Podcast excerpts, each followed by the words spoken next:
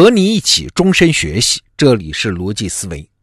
昨天我们是通过希尔斯公司破产的案例，谈到了一个企业使命的话题。那本质上是在说啥呢？是在问一个问题啊，就是到底谁才是老板？表面上看啊，企业股东那就是老板喽，整个社会都是企业达成自己成功目标的工具嘛。但是别忘了啊，还有另外一个思路，就是恰恰反过来，整个社会那才是老板。企业是给社会打工的呀，企业是社会达成自己目的的工具。这两个说法到底哪个对呢？哎，当然只是看问题的角度不同。但是请注意啊，思维模型一变，企业做选择的思路就变，那结果当然也就不一样。最近啊，华山老师最新上线的《品牌营销三十讲》这门课程。哎，这门课程可不主要是讲品牌啊，通过它，你还可以重新理解企业。这门课程啊，算是把谁是老板这个问题从实物的层面给讲清楚了。我们先试试看第一个思路啊，就是企业本身就是老板，社会是提供资源。那如果你这么想，那会发生什么呢？你当然会自我感觉良好了，一切操之在我嘛。但是随后的麻烦也很大呀。为什么？因为你要是这样做企业，你满眼都是不确定性啊！我的同事靠谱不靠谱啊？竞争对手厉害不厉害啊？合作者是不是猪队友啊？我的产品对不对路啊？环境会不会发生变化呀？产业是在走上坡路还是下坡路啊？哎，我要判断的事儿就太多了，立刻陷入了所谓的叫复杂性灾难。那为什么？因为在这个思路下，我玩的是一个有无数关卡的游戏。而且每一关对我都是陌生的，每一关我都可能把命丢掉啊！那怎么可能能走到终点呢？所以啊，我是老板这个思路啊，这实际上是把做企业当成了一场风险极高的赌博。你虽然很有操控感，但是实际上是走不下去的。好，那我们现在换成第二个思路啊，社会是老板，企业是他的一个打工仔。那很多问题你发现马上就清晰了。那请问社会这个老板为啥要雇佣我这家企业为他服务啊？因为他有问题要解决啊。所有的老板都是因为这个才要雇人的嘛。那社会有哪些问题要解决呢？无非就是那些啊啊，衣食住行、医疗、教育、娱乐、文化这些问题，远古就有啊，未来也不会变。你看，社会这个老板虽然他不会说话。但是好在他的需求很稳定啊，多少年来他的需求没有变过。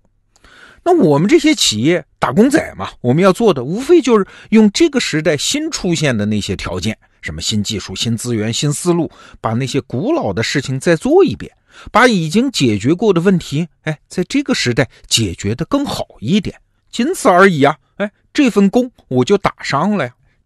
你只有从这个角度来看问题，才会解开一个巨大的疑团呢。你看，过去这几年啊，经常有人对我们说，做企业创业风险很高的呀，九死一生啊，需要极高的智慧和运气才能做成。那请问是这样吗？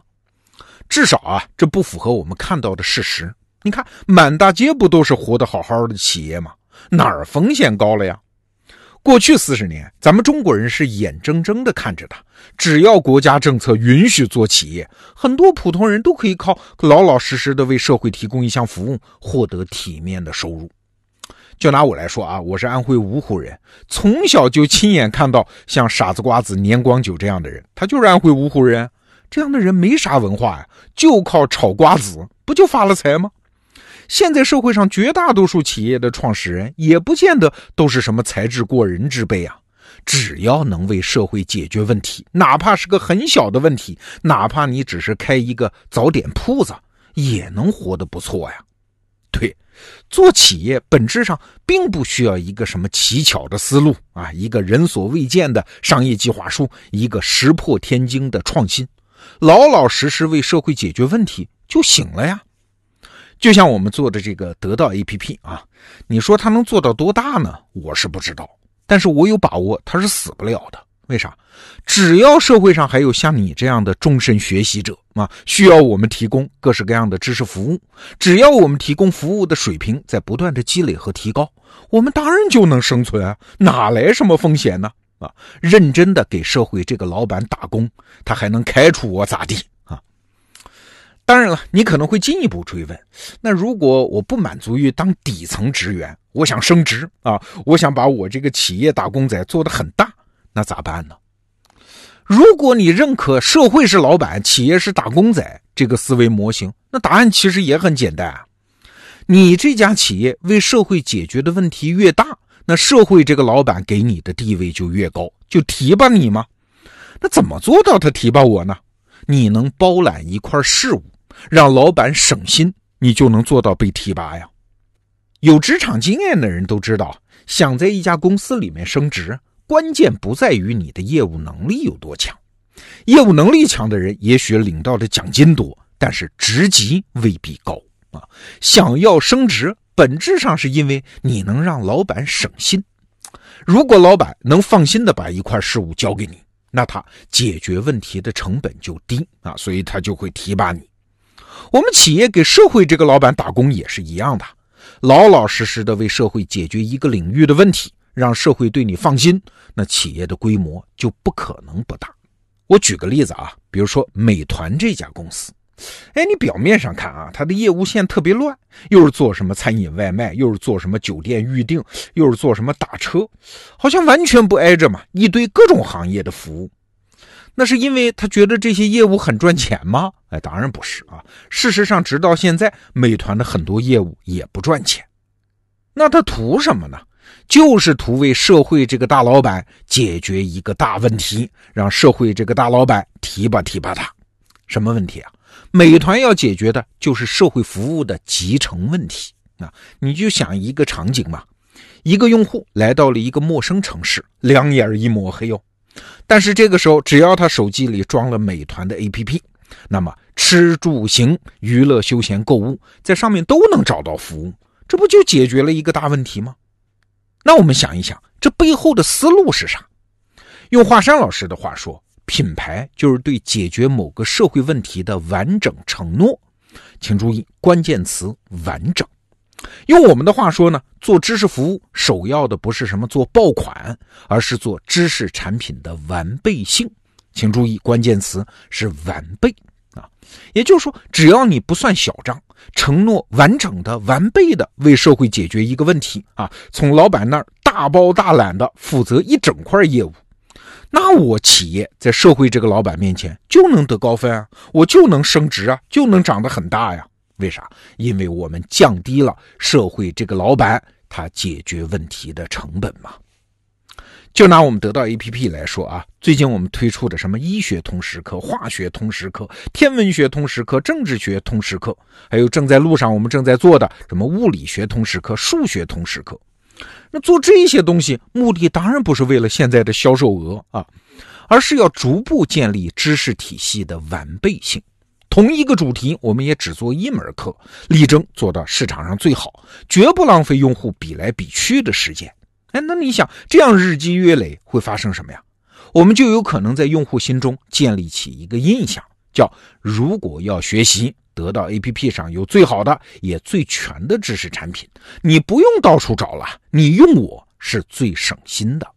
那假以时日，我们就有可能成为真的最好的知识服务商啊！这是做多少爆款也不可能有的效果呀！你看，把社会当老板，把企业当做打工仔，这个颠倒过来的思维模型，还会解决很多实务上的操作难题啊！华山老师在他的品牌课程中就问了一个很具体的问题：假设，假设你的公司现在遭遇到负面新闻啊，比如说产品质量不合格吧，有用户投诉，那你会怎么做呢？很多人的直觉反应可能是：哎呀，赶紧遮掩呀、删稿啊、私了啊等等。这些做法的本质都是为了让品牌资产不受损啊。这个动机我们当然也可以理解。但是，如果你换成我们今天提倡的这个思维模型，就是把社会当成老板，你就不会这么做。你会怎么干？你会直接认错、赔偿和道歉。那为啥这么做反而是对的呢？因为品牌的本质在企业看来，它是一笔资产；但是在社会这个老板看来呢，这是他降低监督企业成本的工具啊。因为你有品牌哦，你享受了品牌的好处，所以你也特别怕品牌受损，所以你这家企业不敢干坏事你品牌越大，你就越加不敢干坏事那从这个角度上来说，品牌是啥？品牌是企业抵押在社会老板手里的人质啊。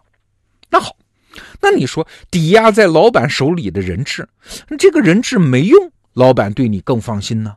还是这个人质对你有实实在在的威胁，老板对你更放心呢？哎，不用想嘛，当然是后者嘛。你就想一个情境啊，在职场里面有两个人，第一个人呢很珍惜自己的名声啊，永远要光鲜亮丽，犯了错哎也得藏得住，不允许别人说他一句坏话，这是第一个人。还有第二个人呢，也很珍惜名声，老板一说他哪儿不好，他立刻就诚恳检讨，有则改之，无则加勉。那表面上看啊，老板对第一个人客气的多，对第二个人呢，好像指责的比较多。但是从长远看，你说老板会提拔谁？当然是第二个人呐，没有别的原因啊。这两个人都珍惜名声，但是第二个人呢，把自己的名声看成是老板手里的人质，他对这个人质的安危更敏感，老板对他的制约更有效，那当然就对他更放心了，当然会提拔他呀。所以你看。从人质这个角度，是不是对品牌的理解，我们又能深入一步呢？哎，今天的最后啊，我还是忍不住再次向你推荐华山老师的《品牌营销三十讲》这门课。他不仅是在跟你讲品牌的策略啊，他还在告诉你一家企业的真实身份。什么呀？每个人都有自己的老板，企业也不例外，社会就是他的老板。好，这个话题我们就聊到这儿。逻辑思维，明天见。